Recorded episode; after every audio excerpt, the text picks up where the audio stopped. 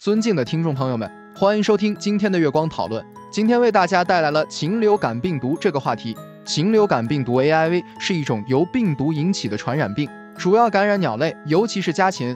这种病毒属于正黏病毒科，其基因组由八个复链 RNA 片段组成，编码十个病毒蛋白。病毒粒子通常呈现圆形或椭圆形，直径约为一百纳米，具有包膜，其表面有血凝素 HA 和神经氨酸酶 NA 两种糖蛋白。当病毒粒子接触到易感鸟类的呼吸道和消化道黏膜时，病毒粒子表面的 HA 和 NA 会与细胞表面的糖蛋白受体结合，从而将病毒粒子吸附到细胞上。病毒粒子通过细胞的内吞作用进入细胞，并释放出其 RNA 分子。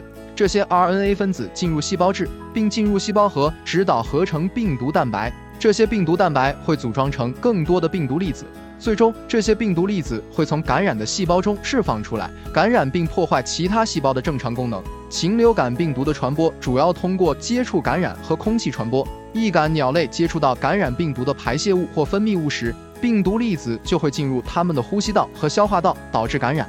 带毒的野鸟和候鸟也能将病毒传播给家禽。禽流感病毒对人类健康的危害主要来自于病毒的跨物种传播。有些病毒已经能够跨越物种界限，感染人类。例如，H5N1、H7N9 等亚型病毒已经感染过人类，并引发了严重的疾病。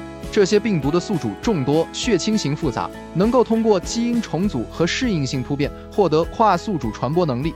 为了减少禽流感病毒对人类的危害，人们采取了严格的隔离和消毒措施，以防止病毒在养殖场内传播。选择接种疫苗来保护易感人群，定期进行血清学检测，以检测出感染病毒的人群，并及时采取措施控制疫情的扩散。